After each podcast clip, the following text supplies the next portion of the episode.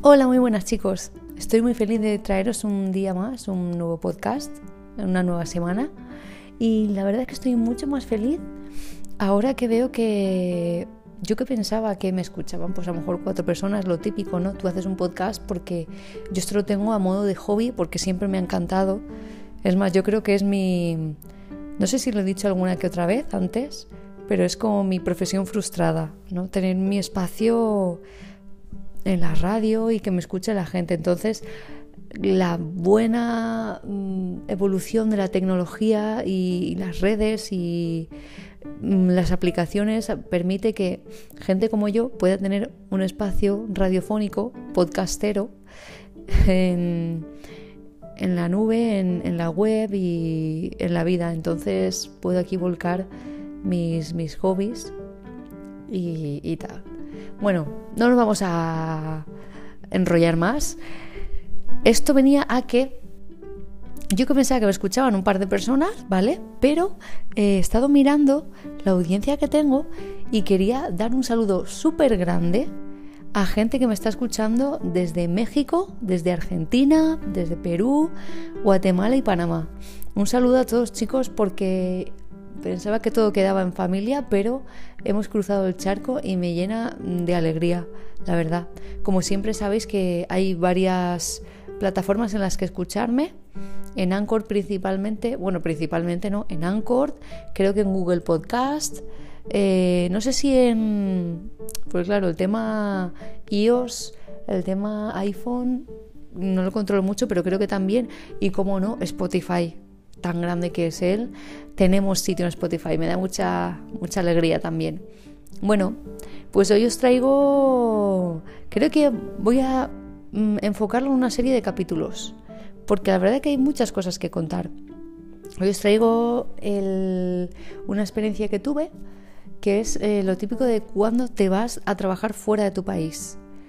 Sinceramente es una cosa que yo recomiendo encarecidamente que lo hagáis al menos una vez en la vida eh, aunque sea lo típico que te vas en verano a probar y para, ya sea para mejorar tu inglés o para conocer otras culturas, para conocerte a ti mismo, súper importante, porque hasta que no pasas por estas cosas no te das cuenta de lo que eres capaz.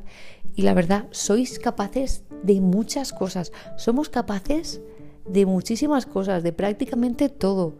Y este tipo de, mm, de viajes Mm, nos afirman más, nos reafirman en, ello. Como bien he dicho, mi experiencia eh, de trabajo fuera de, de mi país fue un verano, en mi caso, y todo fue pues por lo mismo. Aquí no hay trabajo para nadie y yo anteriormente estuve trabajando un año para... Mm, era, a ver, ¿cómo decirlo? Eran como unas prácticas, ¿vale? Pero eran remuneradas, o sea, te pagaban. Mm, estaba apuntada al paro en la oficina de empleo de mi, de mi pueblo y eh, me dieron la oportunidad de, como estaba, era menor de 30 años, estaba en garantía juvenil, me dieron la, la, oportunidad de presentarme a este tipo de cursos, por decirlo así, que estabas a media jornada estudiando y a media jornada trabajando y cobrabas. Y mm, desde que firmabas el contrato ya sabías que iba a durar un año. Entonces yo a finales de mayo o así ya empecé a, buscar trabajo de nuevo para no quedarme, no quedarme sin hacer nada. Yo siempre he sido una persona que no puedo estar quieta. Y más desde que uno se, pues tiene cierta edad, se independiza, necesita tener también una independencia económica. Entonces el caso estuve, empezaba ya por finales de mayo a buscar trabajo y ya en junio terminó, terminó el trabajo este que firmé con la oficina de empleo y me puse a buscar trabajo como una loca. Es una cosa muy frustrante, la gente que ha pasado por ello lo sabrá que y más si lo ha hecho mucho a lo largo de su vida. Yo, por ejemplo, he trabajado en a lo mejor seis, seis puestos de trabajo distintos o, o más. Y encima ya os o sea, ya haré otro podcast sobre ello, pero encima muy distintos entre sí, pero mucho, mucho, no tenían nada que ver unos con otros. Lo bueno también de que ahora sea una persona bastante polivalente, como digo yo. El caso es que eh, mi experiencia fuera de España empezó así. Estaba buscando trabajo y por un portal de empleo había una oferta bastante suculenta en la que decía que eh, si eras una persona así entusiasta, que, te gustaban nuevos retos o probar cosas nuevas, había un trabajo para ti en Holanda. Eran tres meses en un principio, era tres meses y luego si estabas a gusto y te querías quedar y la empresa estaba a gusto contigo, te podías quedar. Eh, te ponían coche de empresa y casa. Está claro que pagabas un alquiler y tal, pero vamos, que te lo facilitaban y dices, uy, esto suena súper bien. ¿Dónde, ¿Dónde está lo malo? ¿Dónde está la caca, Lili? ¿Dónde está la caca? Pero bueno, dije, mira, me voy a apuntar. Porque yo ya desesperada de buscar como camarera, de buscar como recepcionista, eh, como peluquera, como paradera, eh, técnico de farmacia, no sé, de todo. Dije, va, como sé que no me llaman de ningún sitio, pues de aquí tampoco, ¿no? Pues pum, a la semana siguiente ya me habían contactado, me habían llamado, que les había interesado y que querían hacerme una entrevista. Y dije, uff, me dio un poquito de respeto porque claro, yo nunca había salido de mi país por trabajo así tipo a la aventura, pues había ido de intercambio y tal, pero siempre bajo una, una protección, ¿no? Una protección escolar o, una protección familiar. El caso es que dije, bueno, va, ¿por qué no? Sí que es verdad que la oficina, me quedaba lejos, entonces hice una primera entrevista eh, vía Skype, hubo buen feeling y ya quedamos en hacer otra entrevista ya personal em, conforme se acercara la fecha de, irse, porque yo dije, bueno, va, me interesa. Y ellos dijeron, vale, pues estupendo. Em, pues quedamos un día y en persona ya te comento las condiciones. Porque el trabajo eh, consistía en order picker. Order picker que es, estás en un almacén y preparas pedidos.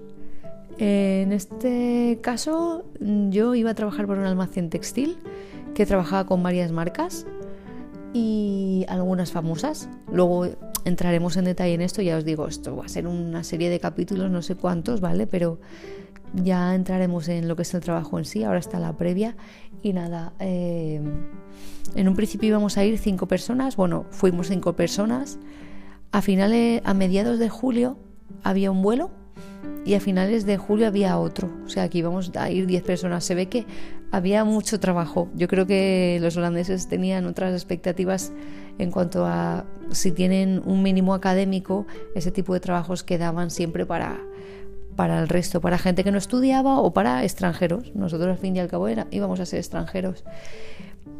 Eh, la verdad que lo pintaron todo súper fácil. De hecho, mi pareja en ese momento no tenía trabajo. Les pregunté si podía venirse sin ningún problema. Fuimos los dos, hicimos la entrevista en persona. Y cuando ya teníamos todo, nos facilitaron eh, por correo, hubo bastante comunicación cuando estuvimos aquí y nos facilitaron por correo todos los papeles, dónde coger el, el, o sea, cuándo coger el billete de avión, para qué día y tal, porque incluso coincidíamos con los compañeros que iban a ir con nosotros allí a Holanda. Íbamos a ir una tanda de cinco un domingo y al domingo siguiente iban a ir otra tanda de cinco. Entonces nada, también hicieron y concretaron una segunda reunión con los otros chicos para que nos conociéramos entre nosotros y nos diéramos apoyo ya que íbamos a salir de, nuestra zona de confort y ya nos enseñaron un poco hasta último momento no supimos dónde íbamos a vivir eso también es algo que me, que me escamaba un poco pero bueno dije vale voy con mi pareja y creas que no, algo de, tranquilidad me daba. Era como que, aquí como se dice, que las penas compartidas son menos, ¿no? Son menos. Entonces nada, fuimos allí, fue todo muy rápido. Eché la solicitud. A la semana siguiente contactaron conmigo. Al día siguiente hice la entrevista vía Skype. A la semana siguiente hicimos la entrevista en persona y en una semana o dos más ya nos fuimos. No me dio tiempo ni asimilarlo. Creo que a veces las cosas vienen bien. Porque así no tienes tanto para rumiar ni para preocuparte. Entonces nada, conocimos a los compañeros muy majos, eran otra pareja y, un, y otro chico más. Y nada, en el, en el aeropuerto nos vimos y ya fuimos en el mismo avión, cada uno en un asiento, y ya mm, quedamos con el resto, con la otra pareja en Eindhoven, porque aterrizamos en Eindhoven, ¿vale? Y ya de Eindhoven a donde teníamos que vivir, también nos facilitaron el taxi, que creo que estaba, bueno, pues eso, de Eindhoven a nuestra casa, que es a Blitzbach, no sé si lo he dicho bien, ya no, no me acuerdo muy bien no me acuerdo ni cómo se escribía, seguro que te cometo alguna falta. El caso es que estaríamos a una hora más o menos, 40 minutos, una hora. No sé, no se me hizo ni corto ni largo porque ver ese paisaje diferente, o sea, era, era una maravilla, era como idílico, era como, para mí, era como pasar unas vacaciones pero trabajando. Un poquito nada que ver con la realidad, ¿vale? Nada más lejos de la realidad, pero bueno, ni tan mal. Yo, a modo personal, os digo que estas experiencias las tenéis que vivir. Mm, a veces lloras, a veces ríes, pero luego a todo lo pasado, uno, creces como persona, dos, tienes más cultura, más conciencia de lo que hay fuera de tu país y lo que tienes en tu país. Y tres, luego es una, una historia bonita para contar, para contar a tu gente. Aterrizamos en Eindhoven, ¿vale? Y con esto voy a dejar aquí el capítulo para el próximo, porque ya a partir de aquí va a ser mm, cosa de, de, reír y llorar juntos. Yo creo que más que nada reír, porque al final yo todo me lo tomo con humor, pero en ese momento lo pasas bastante mal. Lo dicho, espero que os haya gustado. Nos vemos en el siguiente capítulo, seguramente la semana que viene. Y mm, como ya sabéis, podéis escucharme en, tu, en vuestro plataforma para escuchar podcast habitual, en Anchor, en Google Podcast, en, en iPhone y, como no, en Spotify. Yo soy Yoki Sansan. También tenéis mi Instagram por si queréis echar un vistazo. Y nada, encantada de compartir esta experiencia con vosotros y nos vemos en el siguiente capítulo.